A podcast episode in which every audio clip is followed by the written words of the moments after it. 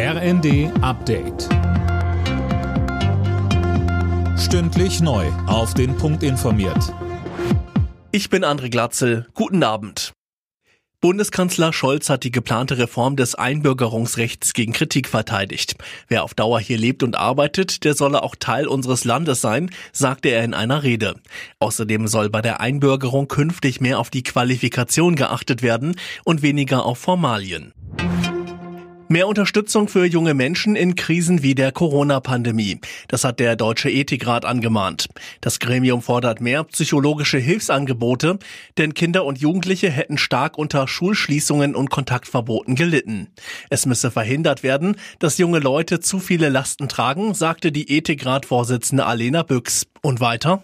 Wir tragen als Gesellschaft die Verantwortung dafür, dass negative Folgen auch von legitimen Maßnahmen jetzt angeguckt werden und reagiert wird.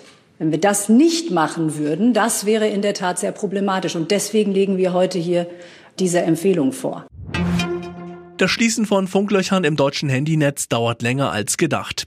Zu lange findet Infrastrukturminister Wissing. Sönke Röhling, er erhöht deshalb jetzt den Druck auf die Mobilfunkunternehmen. Ja, beim 4G-Ausbau zum Beispiel wird wohl keiner der etablierten Betreiber die Ausbauauflagen erfüllen. Das zeigt ein Bericht der Bundesnetzagentur. Heute tagt der Beirat der Behörde und die kann laut Wissing auch empfindliche Strafen verhängen, wenn die Firmen selbst zu wenig dafür tun. Deshalb muss in seinen Augen jetzt genau untersucht werden, woran es hakt. Denn klar ist für ihn, Deutschland darf beim Mobilfunk nicht länger Mittelmaß sein, sondern muss in der Spitze mitspielen.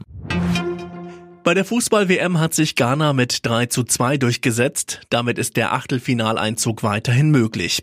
Kamerun und Serbien trennten sich mit 3 zu 3. Beide müssen nun gewinnen, um noch die Chance aufs Weiterkommen zu haben. Alle Nachrichten auf rnd.de